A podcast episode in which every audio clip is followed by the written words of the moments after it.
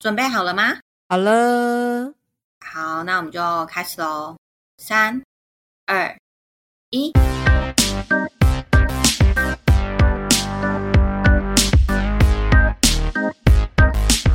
欢迎收听关于他们。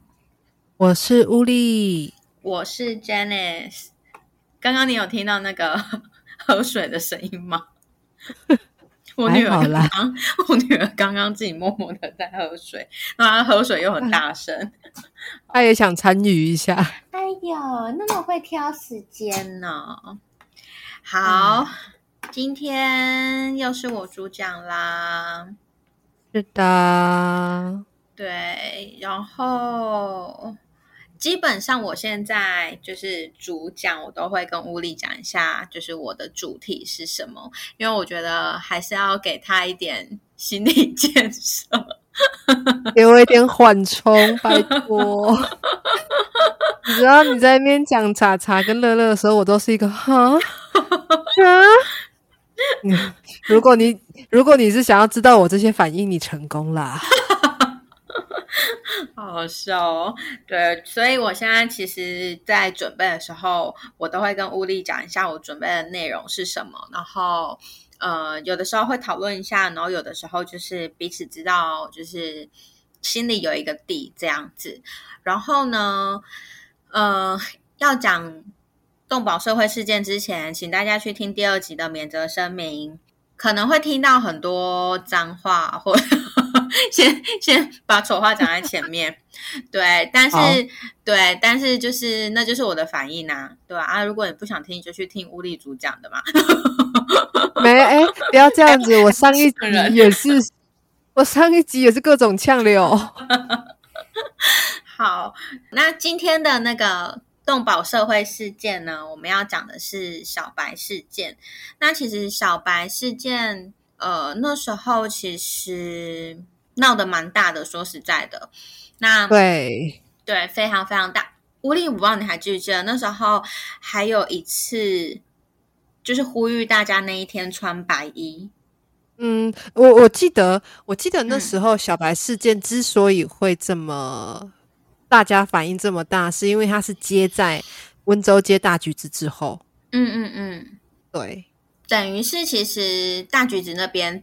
民众的情绪就是已经到一个点了，然后小白事件就是整个好。那我先来跟大家讲一下小白事件，在二零一六年。哎，其实这样想一想，其实这些事情都已经好几年了。对，是啊，嗯，好。那二零一六年的六月二十六号，高雄市有一位议员叫陈信宇。然后他就开了一个记者会，那那个记者会的重点呢，他就是要公布一段虐狗影片。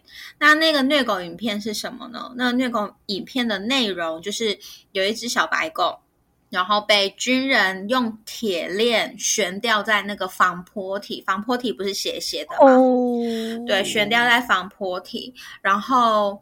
影片里面的那只狗狗，它就是不断的挣扎之后就死亡了。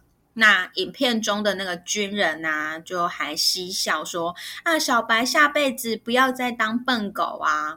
然后哦，对我记得，嗯，然后还高喊那个陆战队的队呼，就是什么“永远忠诚，不怕苦，不怕难，不怕死就去死”这样子，类似这类的。那呃，这个影片出去之后呢，当然可能经过一些搜寻或是什么的，就有根据那个赖的通讯记录，有查到说小白事件其实是由三个军人所用出来的。记者会他只就是把这件事情整个公布出来了嘛。那其实呃，我们现在其实都知道网络是很厉害的。所以呢，就有大批的网友啊，他就开始去搜寻整个事情的真相到底是什么。好，那我要先讲，我刚刚是是讲三个军人，那这三个军人是谁呢？这三个军人就是在二零一六年的时候，他们派驻在柴山，三个人分别叫做陈佑才、胡家伟还有张丰瑜三个人。那他们三个是隶属于海军陆战队防空警卫群基地警卫二连，也太长了吧，这名字。真的很长呢。对，好，反正他们三个就是隶属于就是海军陆战队的那个防空警卫群啦。然后，嗯嗯嗯那他们三个很重要，因为他们三个就是重点人物嘛。所以呢，我仔细的介绍一下他们。第一个陈佑才，他是中士班长，有报纸写说他当时是二十三岁，那也有报纸写说他当时是二十四岁。好，那嗯后面我就是称他为陈班长。好，所以大家记得有陈班长这号人物。好，再来第二个呢，叫做张丰瑜，他是宪兵一等兵，他是二十三岁，他是主事者，也是拍照上传的人。我后面会称他为张宪兵。好，最后一个叫做胡家伟，二十四岁，他是一等兵，然后他就是在影片中就是有虐待跟最后吊死狗狗的都是他。那我后面就称他为胡一兵。好，所以有三个人哦，第一个是陈班长，第二个是张宪兵，第三个是胡一兵。好，嗯那大家就开始去讨论说那一天到底发生什么事情，才有这个影片的内容产生。那其实，在那一天呢，呃，也就是二零一六年的六月二十四号早上大概六点多，那好像军中都会有晨操还是什么的。因为毕竟我们没有，嗯对我们没有当过兵，我们不太了解。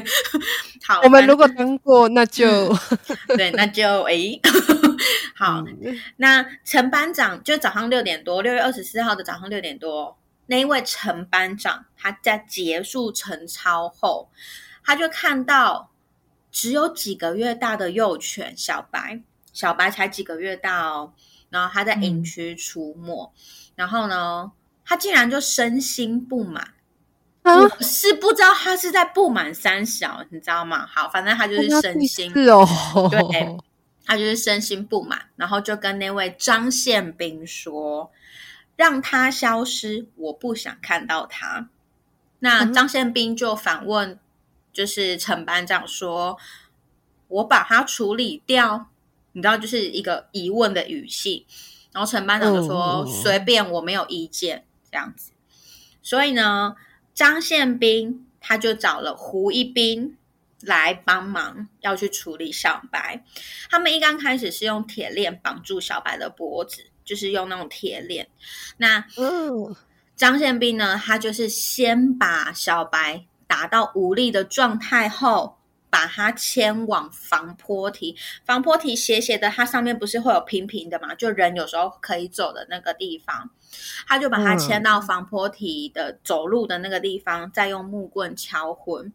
那狐狸，我不知道你记不记得那时候网络上有疯传一张照片，是一个人牵着小白，然后小白其实他是已经完全没有反应能力的状态。嗯，他在拖吧，我记得他是用拖的，对，我觉得，我觉得那一张照片应该就是这个时候，就是他把小白牵往防坡堤的时候，用木棍敲昏的状态下，可能就在敲昏过后有拍了那张照片。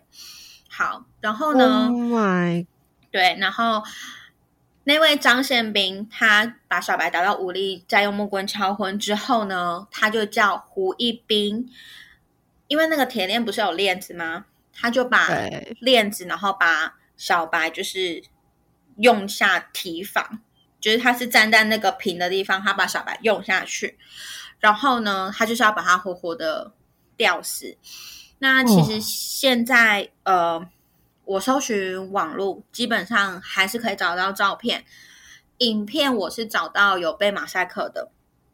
那哦其实、因为我必须要做这个题材，所以我必须要去看。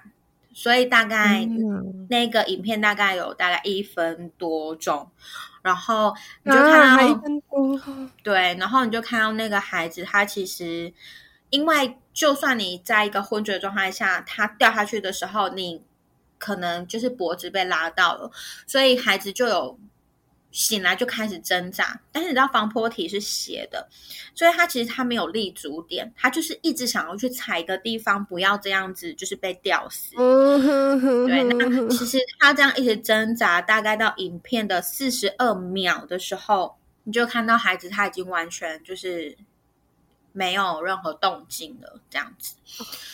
然后这个整整的，就是呃，因为那个张宪兵他把。小白打昏之后，胡一斌是不是把他用下去？那用下去的时候，张宪兵就开始拿手机拍摄。所以呢，整整段影片都是那个就是张宪兵拍的。然后最后他们对小白的做法，好像是就是把他丢到海里，就是气势大海他抛下，他抛下去。对，那个张宪兵呢，他拍完影片之后。他在上传到他跟他朋友成立的一个赖群组，那个赖群组里面的名赖赖群组的名称就叫做小王八蛋，你他妈的你这是个垃圾。好，然后呢就让你哟，对，然后他们就是让他的那个群组里面的朋友去看呐，然后去转载啊，然后甚至这个张宪兵他在案发过后还指控是小白咬人。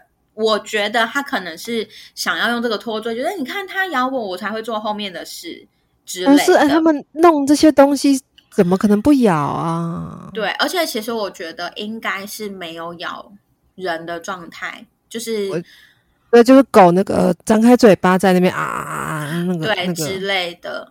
那所以其实整个小白事件来说，它的流程就是这样，就是陈班长。他说：“我不要再见到小白了。”所以呢，有一点算是授权给张宪兵去处理小白的事情。那张宪兵他就绑狗，然后殴打狗，再交给胡一兵去吊死小白。然后张宪兵把整个过程拍到上传。那其实，在那个什么新闻里面，我还有看到一个是一个赖的截图。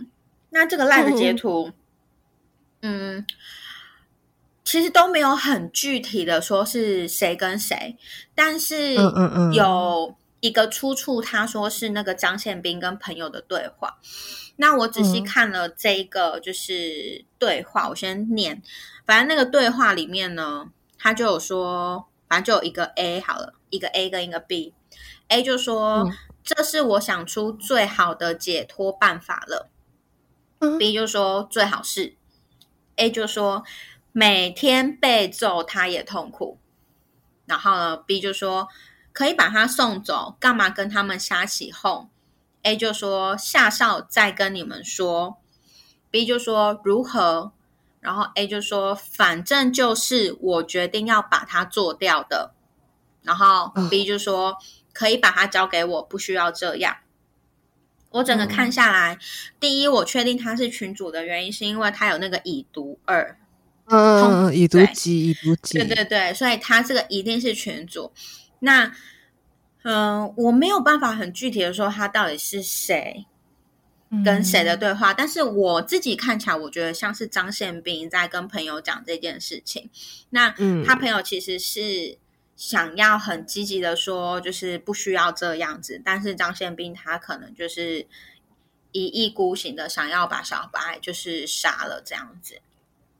我觉得啦，我因为其实网络上很多人说这件事情其实不是单一事件，所谓的不是单一事件是小白其实并不并不是唯一一只被他们这样对待的狗。那我自己的觉得是。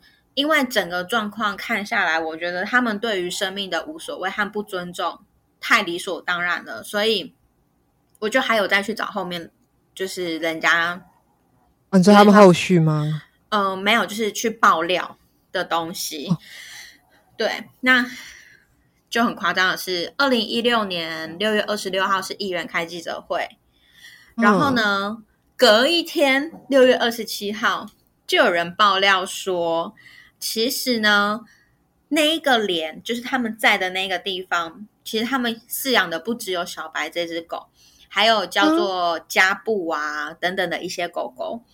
那嗯，还记不记得就是有三个人嘛？对不对？有三个人，一个班长，一个宪兵跟一个一兵。那就有人说，其实，在当年的四月中间某一天，那个胡一兵他就有开始在虐狗了。那他怎么虐狗呢？他就是自己准备自己的 BB 枪去射击，对，去射击那只叫加布的狗。然后他又要求另外一个小兵持手机拍下虐狗的过程，然后再把影片上传到赖给朋友看。哎呦，哦，对他们都有病，他们真的是都有病，我真的是觉得太夸张了。就是你怎么会觉得，就是而且你做这件事情，你还要别人帮你录下来，到底有什么病啊？他到底是想要借由这个去？表达什么？哦，我先讲讲回来，就是小白事件的一个审判的过程好了。其实呢，小白事件他们当然议员都已经出来开记者会了，那这件事情一定是闹很大，而且又是军人，所以呢，其实他们三个人在一审的时候，他们其实都被判六个月。那有一些报纸有写，并。一颗罚金十万到十五万，但有些没有写，所以有没有一颗罚金这个我不是很确定。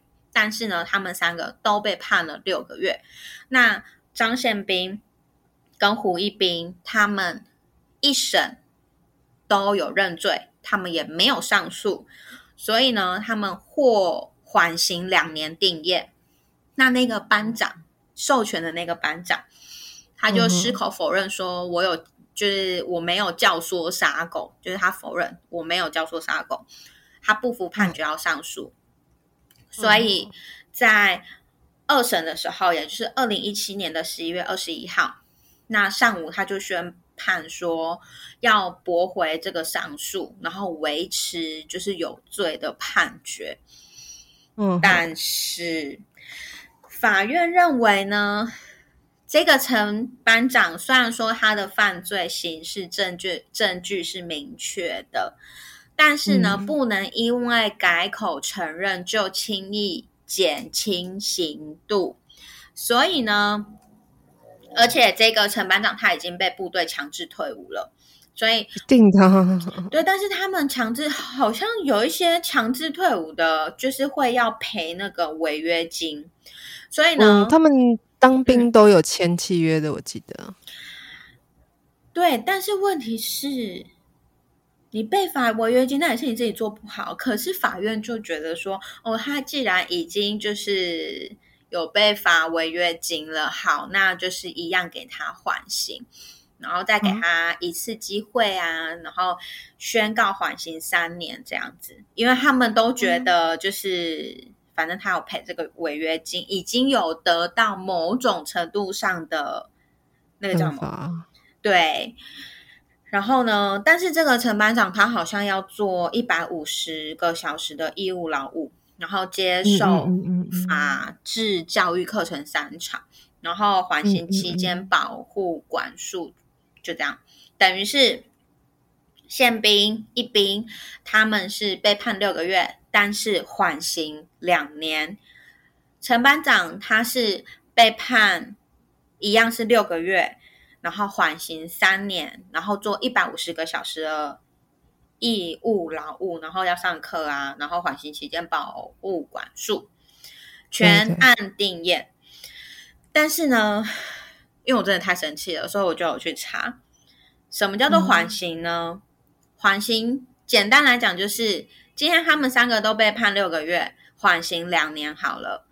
他们六个月的牢都不用做，他们只要这两年没有做任何的坏事，就不用进去做那六个月的牢。哎，等于是他们他们什么都不会得到，他们只要这两年乖乖的就好。等于是今天我做了一件什么事情，然后我可能被判六个月，然后缓刑两年，我六个月我都不用去坐牢。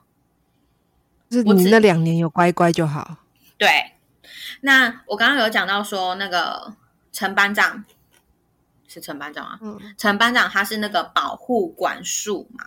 那所谓的保护管束，就是你要就例如说，你被判六个月，但是你缓他，因为陈班长是缓刑三年，那你这三年就要在指定的日期到指定的地方去报道，这个叫做保护管束。那如果你没有，就是法院说你不用保护管束，你就是这几年就是乖乖做你自己的事情，不要被抓到，然后就没事了。所以我觉得，身为一个爱狗，然后又很坚持，就是做坏事的人一定要有责罚的人，我这种人，我就会觉得他根本这三个人根本没有收到什么样的该有的，嗯，对对，嗯，因为等于是他们虽然说我被判刑，但是他们只要缓刑那段时间。就是乖乖的，什么事就是都不要去，就是有 trouble 去弄，对，对他们其实就没事了。嗯，好，那以上呢就是这次要跟大家分享的小白事件。嗯，其实我就是在查这一个事件的时候，其实我有好几度都已经快就是崩溃哭了，因为我还要去看影片，还要看一些有的没有。对啊。对，所以呢，但所以我同时，因为我老公在看那个刘在熙的那个玩什么呢？我就用用以后，我就冷静，就看一下玩什么呢？那你不会很分裂吗？有一点呢，我到后面我都觉得我自己在干嘛？哎呦，其实我想要跟大家讲的就是。其实还是有一群人在很努力的，就是想要在伤害动物这一块。当然，大家都希望就是刑罚能够再强烈，不能说强烈，就是再重一点。对啦，对，再重一点，或者是那种啊，一定就是要有判呐什么的啊。对，那其实我自己，其实我坦白讲，我还蛮喜欢，就是前阵子好像高雄有那个。酒驾撞死人的，他们去那公开始公告照片。他们好像除了公告，他们好像还有去那个那叫什么殡仪馆还什么的，就是帮忙打扫。哦，好像有清理，协助清理，不知道是清理大体还是协助打扫而已。但是好像有多这个行程，没错。嗯，因为其实我自己这样讲，好像有点。不不对啦，但是有时候我真的觉得施行正义这件事情，就是你知道，有时候它的存在还是有那个必要的。因为小白事件好像有很多人去抗议嘛，然后也有人就是去呃。我有看到一些新闻报道，是他们有去找到那一个人，然后有当面问他为什么要这样子做。那我所谓的私刑争议，并不是我们私底下，然后可能就是揍他什么的，揍他，我觉得是可以。不要啦，我们不要走以暴制暴。对但是你知道，有的时候就是因为真的刑法，像你看这三个人，也许你二零一六年他们缓刑，好，如果他们是二零一七年判的，他们缓刑两年，其实他们现在已经没事了。嗯，对啊，就是你知道，我觉得有时候我自己也很两难，就是你知道，我我其实我是一个很爱哭，然后又虽然说我嘴巴很坏，但是我是一个就是心比较。柔软的人，就是虽然说我嘴巴会说，你心很软呢。虽然说有时候我嘴巴会说干把他打死什么之类的，但是你心软。但是我不知道，我觉得我自己也很两难呢。就是明明看到这些事情，然后。觉得私刑争议应该要存在，但是又有一部分就会觉得，就像威廉乌利讲的，其实以暴制暴这件事情，它并不能解决什么事情。对啊，因为我不知道哎，我之前跟朋友有聊过私刑正义这件事情。嗯，那我我自己的想法是，我不认同私刑正义这件事情。嗯。或许，因为我觉得施行正义，它就是个爽字而已。嗯，对你就是看到他啊，呃，被怎么了，然后就啊，我忘记是应该不是不是小白事件，我忘记是什么事件，然后反正也是好像是跟杀人案有关的。那个然后那小个小朋友啦，小朋友啊，小灯泡，小灯泡，小灯泡。对，所以小灯泡那时候就有就有人对那个凶凶嫌做了施行正义这件事情。嗯当下很多人都说大快人心啊什么的，嗯但我想到的是，这不就是鼓励暴力吗？你在反对他使用暴力，可是你在使用暴力去反对他使用暴力，嗯这不太对。嗯，嗯。其实我我觉得这一块就有点像是我之前跟乌力有讨论过那个安乐死嘛，嗯，对，就是其实我觉得很多事情就是一体两面，就是嗯。当然我觉得以暴制暴这件事情，它是没有办法很具体的解决事情的，但没有是办法。对，但是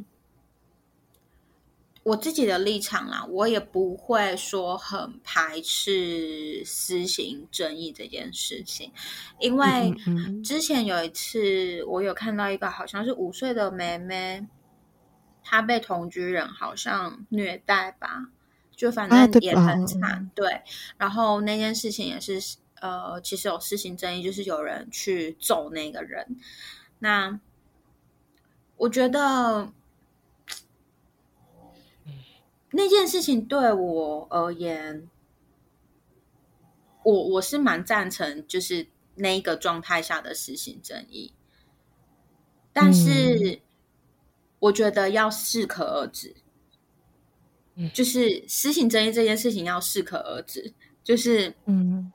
你知道，呃，我我讲一句比较直白的，就是当你开始去动手打人这件事情，它其实会让你的肾上腺素上升，然后你会开始没有办法控制你自己。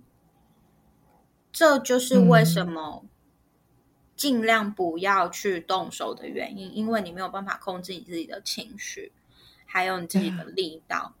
对，所以我会觉得，啊，这真是一个沉重的议题。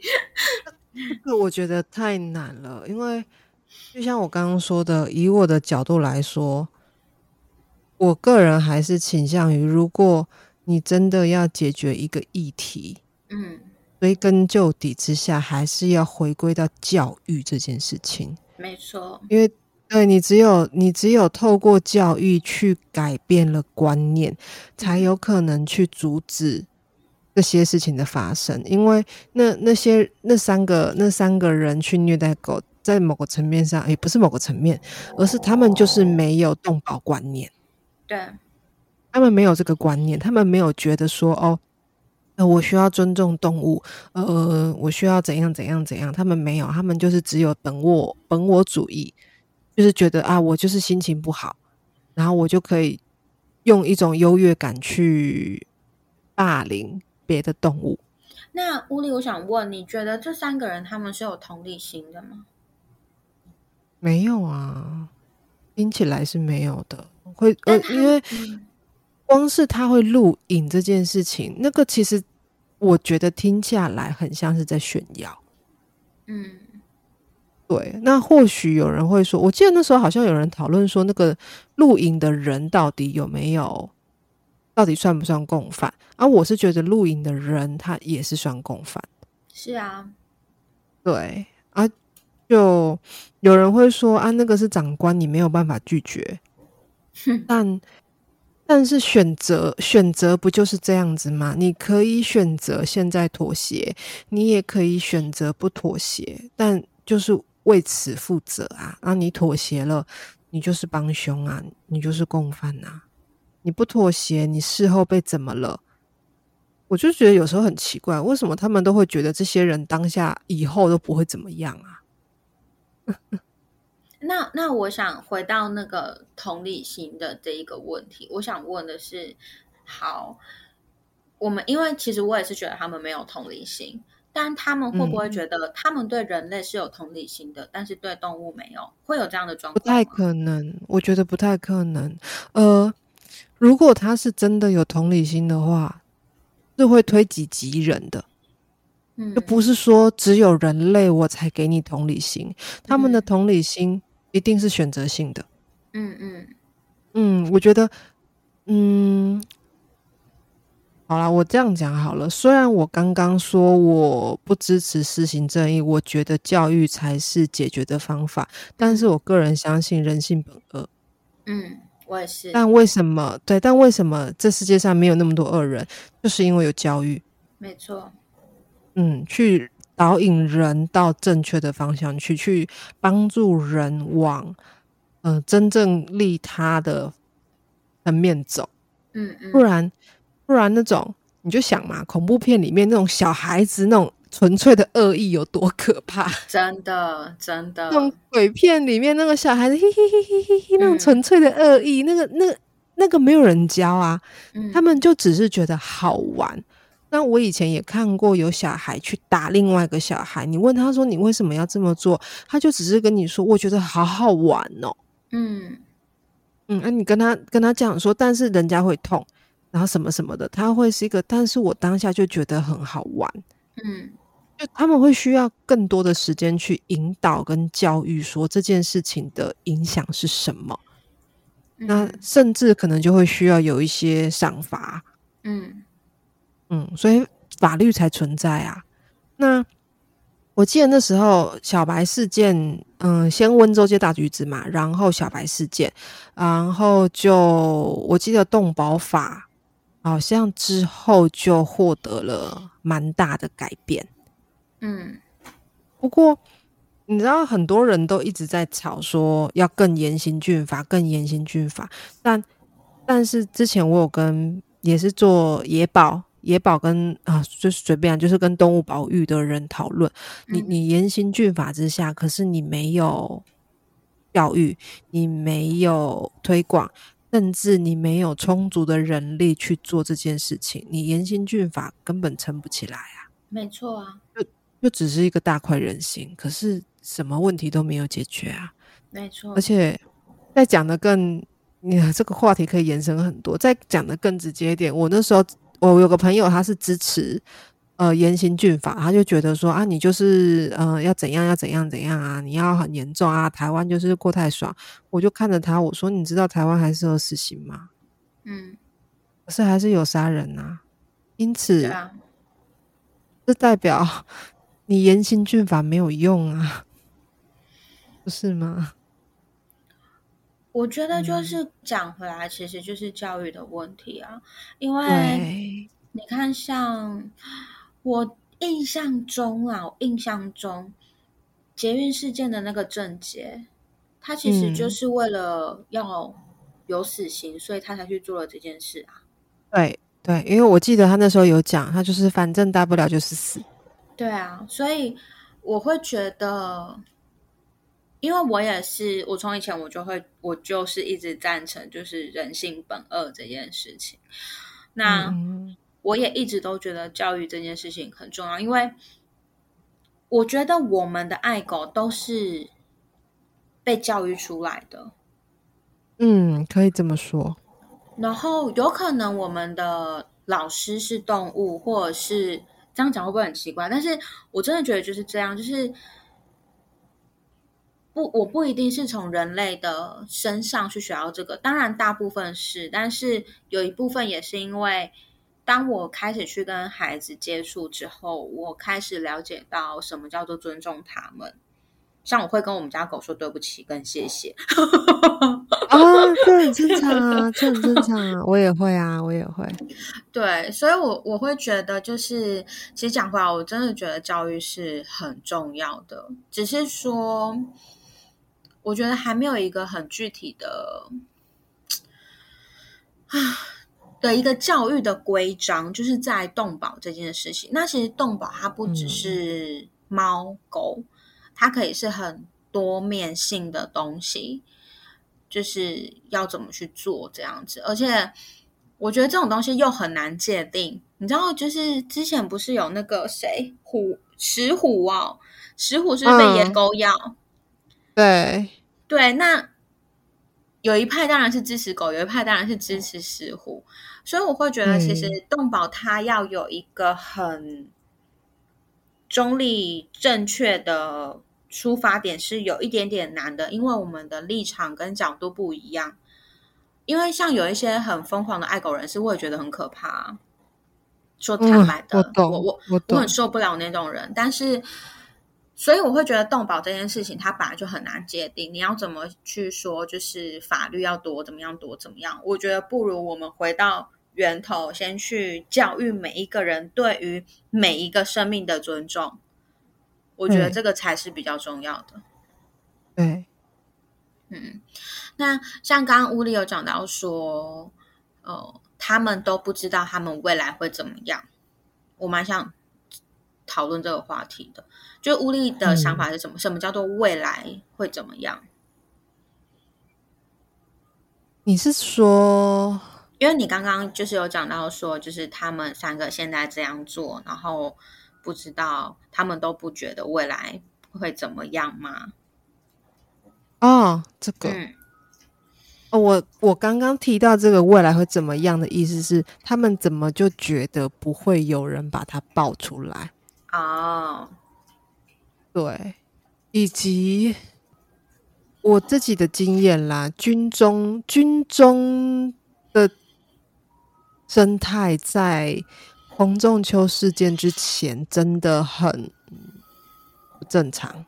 嗯，对，那是在洪仲秋事件之后才开始逐步有改变的可能性。所以在那个世界，说真的，上级就是一切。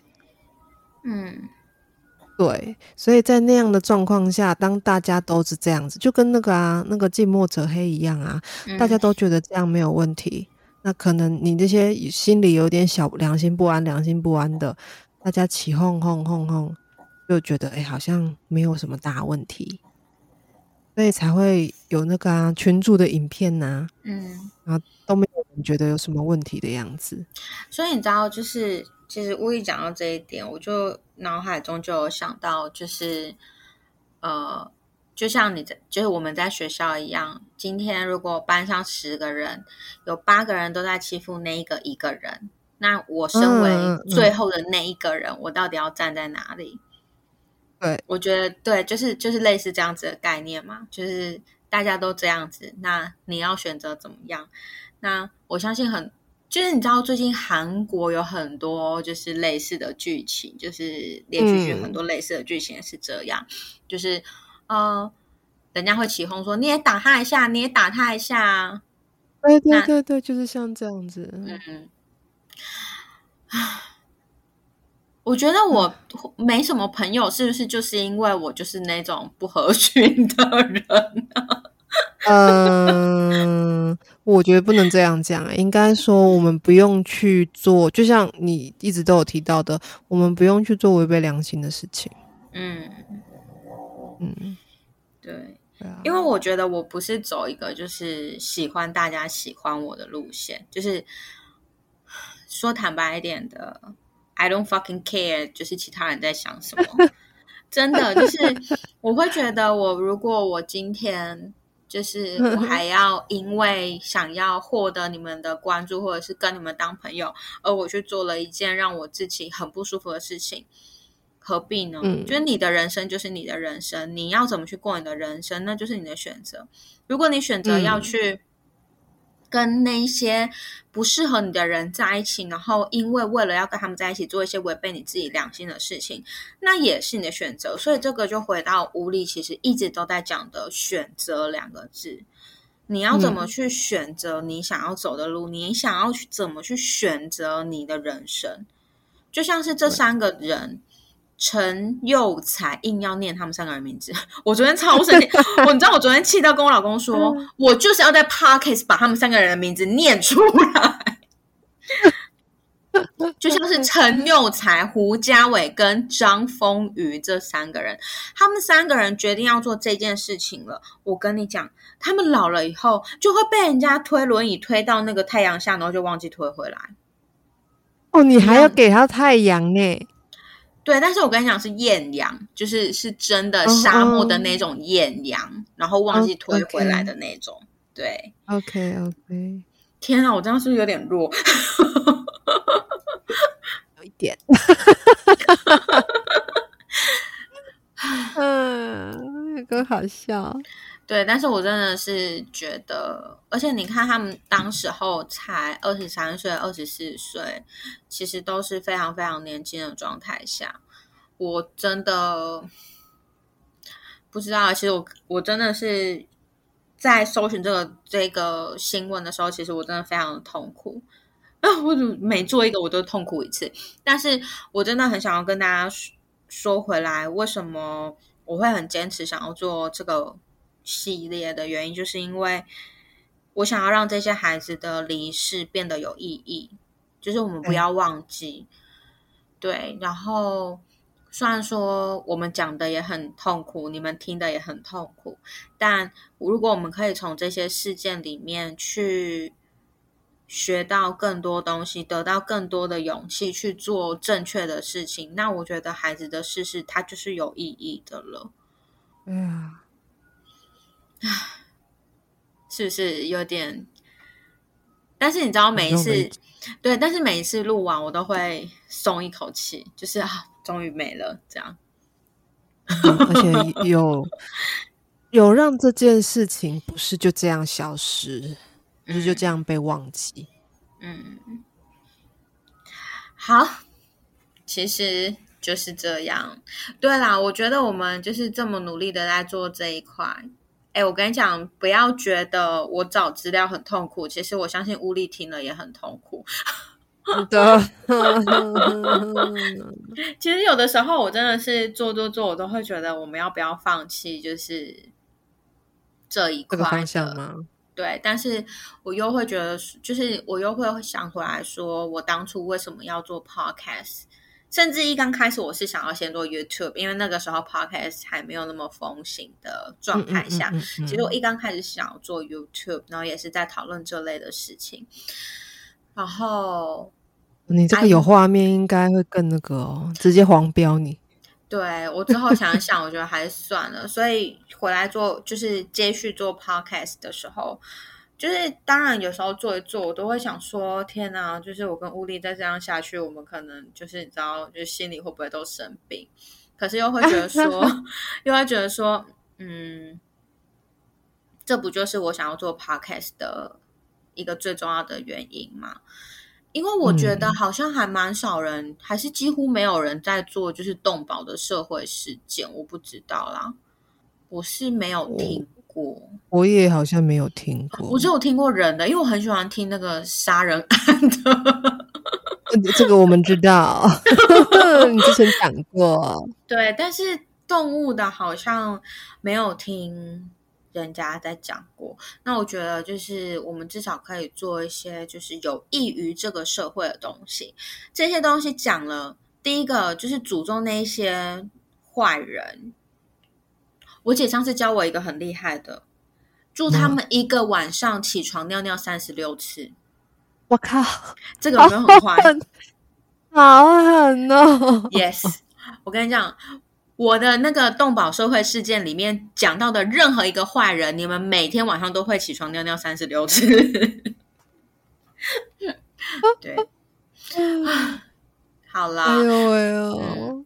但是我今天很。就是，其实我蛮喜欢跟乌力讨论，就是这些事情带给我们后面的东西。那不管你们的立场跟我们一不一样，因为其实你看，像私刑正义这个这一块，我跟乌力的立场就不一样了。但是我觉得大家都可以好好的沟通，然后呃，你们有什么想讲的，或者是你们有什么赞同的，或者是有什么不赞同的，你们都可以留言或私讯给我们。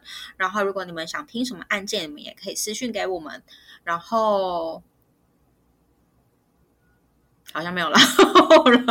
对，哎，我这么认真在等你。好，然后我们在叙述的过程中啊，如果有任何就是比较就是细小的部分，并不是我们不尊重这件事情，而是我们想要让整个 podcast 不要那么沉重。不然我怕你们就是听了，可能前面五分钟就想要把它关起来了，又或是看到只要 Janice 主讲就不听了。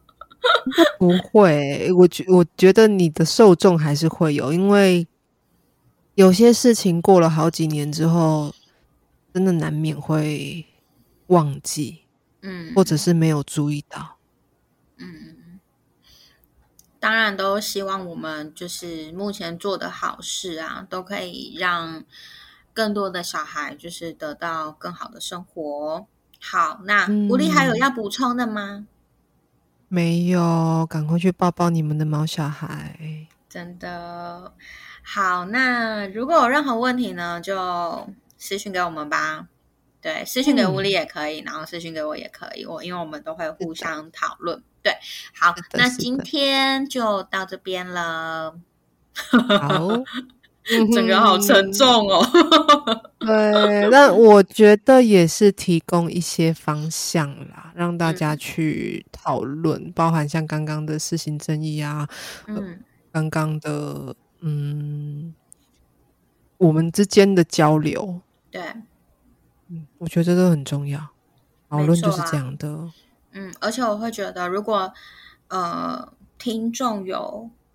身边有小朋友的话，就是或者是你自己有生小朋友，我说的的是人类小孩的话，其实我觉得都可以在就是生命这一块多带给他们一些正确的观念，我觉得是非常重要的。对，对啊，嗯，因为这些孩子还来得及呀。对啊，还来得及。其实我觉得，其实。嗯，